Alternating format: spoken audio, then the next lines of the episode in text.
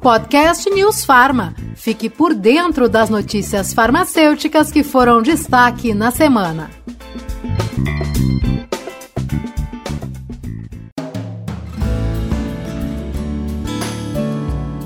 Olá, tudo bem? Seja muito bem-vindo, seja muito bem-vinda ao podcast semanal do Conselho Federal de Farmácia.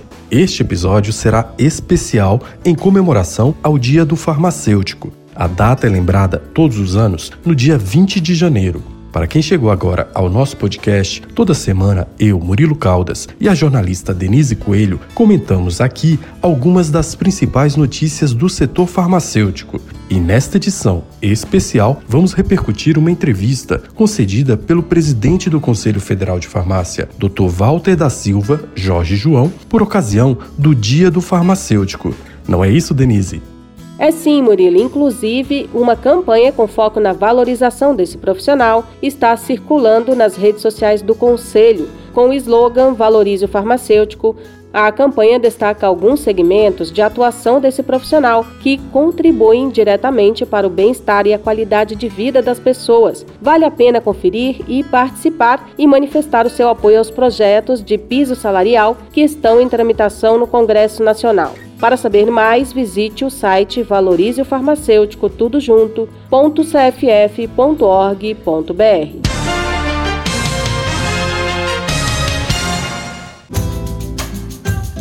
Isso mesmo, Denise. E hoje o Dr. Walter vai fazer para os nossos ouvintes um panorama atual da farmácia. Nesta entrevista, ele falou um pouco sobre a trajetória dessa área de atuação e também dos avanços e desafios dessa profissão que está presente em todo o ciclo de saúde das pessoas desde a prevenção de doenças até o fim do tratamento. Sempre terá um farmacêutico envolvido e sempre com um objetivo muito claro: cuidar da sua saúde.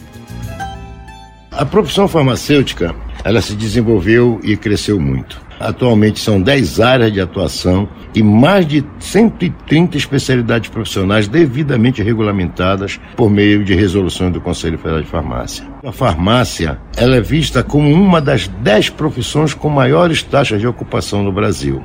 Só em 2020, a farmácia figurou como a quarta com o maior número de contratações formais no mercado de trabalho. Esse dado ele está fortemente vinculado a alguns fatos importantes registrados nos últimos nove anos. É, nós vislumbrarmos uma profissão desvinculada de sua principal vocação, né, o cuidado ao paciente. E isso porque o farmacêutico tornou-se um profissional do medicamento e a farmácia acabou se consolidando como loja. E neste curto espaço de tempo, é, de menos de uma década, nós tivemos um movimento em sentido contrário e um movimento muito forte. Movimento que foi liderado pelo Conselho Federal de Farmácia e que começou com a publicação de duas importantíssimas resoluções do CFF sobre as atribuições clínicas e a prescrição farmacêutica. E que culminou Claro, com a aprovação da Lei 3021 de 2014, que reclassificou a farmácia como estabelecimento de saúde e em muitas outras mudanças já há muito tempo almejadas. Né? Uma delas foi a regulamentação da aplicação de vacinas em farmácias por farmacêutico. E o farmacêutico voltou a ser, portanto, o protagonista do cuidado da saúde dentro da farmácia comunitária, o segmento que mais emprega farmacêutico no Brasil. A farmácia, quanto estabelecimento, também mudou.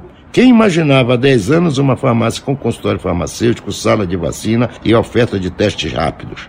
Então, de fato, são mudanças muito significativas, tanto para o farmacêutico como para a sociedade. Pois é, Denise. E você que nos acompanha, eu tenho dados aqui recente da Associação Brasileira de Redes de Farmácias e Drogarias, a Abrafarma, que refletem bem isso que o Dr. Walter acabou de falar. Eu estou dizendo do impacto de tudo isso na geração de emprego. É que, na contramão do mercado de trabalho de uma forma geral, o grande varejo farmacêutico criou mais de 7.300 empregos somente em 2021. Foram abertos 814 novos postos de trabalho a cada mês, o que corresponde à criação de 27 empregos diários. O levantamento parcial considera dados de janeiro a setembro do ano passado. Mesmo assim, o volume de contratações já é considerado recorde para o setor. E Murilo, além desse recorde na geração de emprego, foi na pandemia também que se evidenciou à sociedade como esses profissionais são importantes. O presidente do CFF comentou esse outro fato. Vamos ouvir. Olha, nessa pandemia nós tivemos mais uma vez a manifestação pública e oficial por parte do Ministério da Saúde de que o farmacêutico é o profissional da linha de frente da saúde, não é? E por isso tem direito a ser vacinado. Apesar disso, tivemos de brigar muito pela imunização dos profissionais contra a Covid-19, especialmente os da farmácias, não é? Mas eu entendo que a sociedade tem sim reconhecido o nosso importante papel em todas as áreas que desenvolvemos as nossas atividades. E cada vez mais. Não há como não perceber ou reconhecer que os farmacêuticos e as farmácias permaneceram de portas abertas para possibilitar o acesso da população aos medicamentos, mesmo durante o período de isolamento social. E que realizaram mais de 12 milhões de testes rápidos para a detecção da Covid-19. Isso sem contar aquele realizado no laboratório de análises clínicas, né? Que o farmacêutico é o único profissional da saúde autorizado a assumir a responsabilidade técnica sobre a fabricação dos imunizantes, foi primordial também na pesquisa, na testagem, mesmo na aplicação das vacinas. E que os colegas, por exemplo, da Agência Nacional de Vigilância Sanitária, da Anvisa, brilharam no processo de autorização do uso emergencial das vacinas contra a Covid-19. Né? Ainda para reforçar a informação do Dr. Walter, eu gostaria aqui de acrescentar mais dados desse levantamento recente da Abrafarma que você falou, Murilo. Até setembro do ano passado, as maiores farmácias e drogarias do país contavam com 42.301 funcionários e colaboradores. O número é 7% superior ao de 2019, o último ano antes da pandemia. Em relação ao início da última década, em 2011, o aumento é de 66%. A evolução acompanha o expressivo crescimento das vendas e o movimento que resultou na ampliação da oferta de serviços clínicos e na luta pela garantia dos direitos e deveres dos farmacêuticos. O Dr. Walter falou um pouco mais sobre isso. São inúmeras as nossas lutas para que a profissão farmacêutica ocupe a posição de destaque que ela merece. E sem dúvida alguma, a Lei 13021 de 2014 foi a maior conquista da profissão nos últimos anos. É? Mas além de uma grande contribuição da farmácia à saúde pública, e para a aprovação dessa lei, nós saímos de um cenário em que a esmagadora maioria dos farmacêuticos em atividade no país poderiam ficar desempregados e no qual foi confirmada a obrigatoriedade da presença do farmacêutico durante todo o período de funcionamento das farmácias. Né? E a proposta que deu origem à Lei 3021 retirava dos farmacêuticos e entregava aos técnicos de farmácia a responsabilidade pelo estabelecimento farmacêutico. Né? Mas vejo, mais recentemente em 2020, a exclusividade do farmacêutico como RT da farmácia foi reafirmada em decisão do Supremo Tribunal Federal, né, pelo STF. São muitos avanços importantes, principalmente no que se refere ao movimento clínico, mas a luta do Conselho por uma formação acadêmica de qualidade, que é a base para o desenvolvimento de qualquer profissão, também trouxe melhores perspectivas para o futuro da profissão. Não foi mesmo, Dr. Walter? Olha, a mudança para a graduação ou seja, para uma formação generalista, ela foi importante. Mas o movimento clínico ao qual você se refere refletiu-se no ensino com a publicação em 2017 das novas diretrizes curriculares do curso de graduação em farmácia. E essa também foi é uma mudança coordenada pelo Conselho Federal de Farmácia, né? Claro, em consonância com as novas tendências do mercado de trabalho, o Conselho construiu entre os anos de 2016 e 2017 de forma bastante democrática, por meio de fóruns de educação, com uma ampla participação participação de todas as comissões de ensino, de entidades farmacêuticas, de onde surgiram propostas para as novas diretrizes curriculares. Propostas essas quase que integralmente acatadas pelo Conselho Nacional de Educação. É? Portanto, as novas diretrizes curriculares, é? elas priorizam o cuidado, tecnologia e também inovação em saúde. E esses eixos né, constante dessas novas diretrizes abarcam, respectivamente, 50% e 40% das 4 mil horas distribuídas em cinco anos de integralização. Né? O restante, ou seja, em torno de 10%, ficou destinado aos conhecimentos de gestão em saúde. Né? Então vejam, as novas diretrizes curriculares também valorizam a prática com estágios que se iniciam no máximo até o terceiro semestre. E uma outra mudança é importante é que os cursos passam a ser coordenados exclusivamente por farmacêuticos. Isso é muito importante. Né?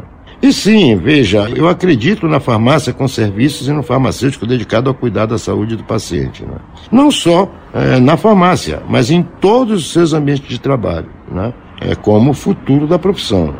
E a farmácia clínica, não tenho dúvida, é uma tendência mundial e no Brasil ela veio para resolver uma grande demanda de saúde da população, principalmente no que se refere à atenção básica. E para os próximos anos, a oferta de serviços clínicos deve ser cada vez mais ampliada. Dr. Walter, existe por parte do Conselho uma preocupação com o futuro da formação acadêmica dos farmacêuticos e demais profissionais de nível superior com a permissão da formação à distância. Como é que a entidade tem atuado para impedir essa prática na graduação? O Conselho Federal de Farmácia, o que eu tenho que dizer é que ele tem lutado muito pela qualidade do ensino. Nas novas diretrizes curriculares do Código de Graduação em Farmácia, que priorizam o cuidado farmacêutico como seu eixo principal. Ficou muito claro, muito claro a posição do CFF contra o ensino à distância na saúde, né? o famoso EAD, que é uma política governamental o que nós temos feito para reverter esse quadro é lutar no Congresso Nacional pela aprovação de projetos de lei que vedam essa modalidade de ensino na graduação em saúde. Né? E tenho certeza que a nossa luta ganhou força em 2021, o empenho do Conselho na sensibilização dos deputados federais. Né? Vocês podem ver que tanto a Comissão de Educação como a Comissão de Seguridade Social e Família da Câmara dos Deputados deu total demonstração de compromisso com a qualidade do ensino de graduação em saúde. Tá? E em menos de duas semanas manifestou-se por duas vezes contrário ao EAD na graduação em saúde. Então temos lutado muito por isso. Mas agora, em 17 de 11 de 2021, a comissão aprovou o projeto de lei de número 1171 de 2019, que altera a Lei de Diretrizes e Bases da Educação para proibir o incentivo do desenvolvimento e veiculação de programas de ensino à distância em curso da área de saúde. E talvez um pouquinho antes, aprovou o PL 5414 de 2016, né, com um teor semelhante. Então esses PLs, eles seguirão agora para a Comissão de Constituição, Justiça e Cidadania, CCJC, e depois ainda precisam ser encaminhados à apreciação do Senado. Com as decisões, os deputados demonstraram consonância com a defesa que o CFF vem fazendo em todas as instâncias decisórias sobre esse tema. São muitas conquistas, mas também muitos desafios a serem superados, como questões salariais e garantias sociais aos trabalhadores. Dr. Walter, fale para quem está nos escutando o que o Conselho tem feito para ajudar nesse processo de valorização profissional dos farmacêuticos. CFF se desdobrou para mitigar os impactos da pandemia sobre a categoria. Não há dúvida disso, né? Nós desenvolvemos ações como o congelamento dos valores das anuidades pelo terceiro ano consecutivo, transformou 2021 num marco de luta pela valorização dos farmacêuticos, com o lançamento de uma campanha permanente por remuneração justa, jornada e condições de trabalhos adequados, adicional de insalubridade e respeito à autoridade técnica para os farmacêuticos, né? Todas essas ações elas podem ser vistas, ser conhecidas por vocês no site valorizofarmacêutico.cff.org.br. E vejam, teve um outro aspecto muito importante é, em todo esse período, que foi um remanejamento que nós conseguimos fazer no nosso programa orçamentário, destacando aí quase 3 milhões de reais que foram distribuídos a todos os conselhos regionais para adquirirem aqueles é, é, PIs, né? Os equipamentos de proteção individual. Né? Então tudo isso foi feito é, nesse sentido. Né? Portanto, nós, quando eu digo nós, somos todos nós, lideranças, nós podemos fazer muito. Ir à luta, né? como temos feito, buscar valorização mas não conseguiríamos, isso você tem que ter clareza, não conseguiríamos nada sem o apoio da categoria. E mais, tem algo que nenhuma entidade pode fazer pelo farmacêutico. fazer valer a autoridade técnica que ele detém em seu ambiente de trabalho. Isso só ele pode fazer. Ele precisa é, ocupar o seu espaço de trabalho e colocar todo o seu conhecimento a serviço da sociedade, com segurança, com responsabilidade e, claro, com ética. Assim ele vai criar vínculos com o paciente, conquistar o respeito dos gestores, dos empregadores, sejam eles públicos ou sejam privados. Né? E diria mais, para respaldar o farmacêutico em sua autoridade técnica, o Conselho tem ofertado, com apoio da sua plataforma online, o edufarma.cff.org.br, inúmeros cursos gratuitos como exemplo, eu posso citar o curso é, sobre serviços de vacinação por farmacêutico, o curso de rastreamento em saúde, é, o curso sobre teste rápido, tudo isso aí para a Covid-19 por farmacêutico. Além do curso Prescrever o Cuidado Farmacêutico em 2021, beneficiaram milhares de colegas. E para finalizar a nossa entrevista especial, o presidente do Conselho Federal de Farmácia deixou uma mensagem de incentivo e otimismo. Ele lembrou que a celebração do Dia do Farmacêutico, comemorado em 20 de janeiro, é também um momento de unir forças pela profissão. Eu quero pedir aos colegas de todo o país que comemorem. Né? Eu acho que nós temos sim muito a comemorar. Agora, nós temos que arregaçar as mangas. Né? E esse arregaçar as mangas se juntar sobre, junto com as nossas entidades em toda essa luta, junto com o sistema Conselho Federal de Farmácia e Conselho Regional de Farmácia. Tudo visando a busca da valorização do farmacêutico. Então veja, nós temos aí os projetos de lei do piso salarial, que estão em tramitação no Congresso, que precisam muito de apoio, do apoio de todos nós. Então acesse o site valorizefarmacêutico.cff.org.br e manifestem sua posição favorável aos PLs do piso salarial, nessa enquete da Câmara dos Deputados. E diria também o seguinte, depois compartilhem seus votos na rede social e marquem os deputados e senadores. Nós queremos chegar a um milhão, colega, de adesões. E queremos também que todos os parlamentares apoiem a nossa causa para que tenhamos uma lei que estabeleça uma remuneração mínima é, e justa para a nossa categoria. E para finalizar, o que eu queria colocar para vocês é o seguinte: olha, nós só vamos continuar conseguindo lograr êxito na busca é, dos interesses da nossa categoria se nós estivermos unidos, colegas. O que a profissão farmacêutica precisa mais hoje é de união, né? de viver esse sentimento de unidade. Logo, logo nós já, ter, já, já seremos uma categoria com 300 mil farmacêuticos. Portanto, sempre tenho dito isso, quero reiterar aqui. Nós precisamos estar de mãos dadas, abraçados, que nós somos um grande exército, uma grande legião e temos tudo e toda a força para mudar o destino da nossa profissão e da saúde no nosso país. Então é isso. Ficamos por aqui com esse importante pedido do Dr. Walter Jorge João, que na verdade é uma grande dica para quem busca valorização profissional. E também com os nossos parabéns a todos os farmacêuticos que se dedicam à profissão, fazendo a diferença na saúde e na qualidade de vida das pessoas. Gostou? Curta e compartilhe o nosso conteúdo. Você pode encontrar o nosso podcast nas principais plataformas de áudio e no site da Rádio News Farma.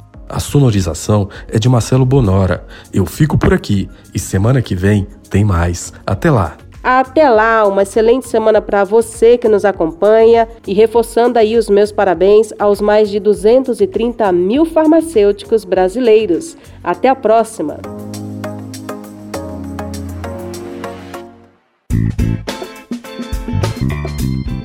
Podcast News Farma. Fique por dentro das notícias farmacêuticas que foram destaque na semana.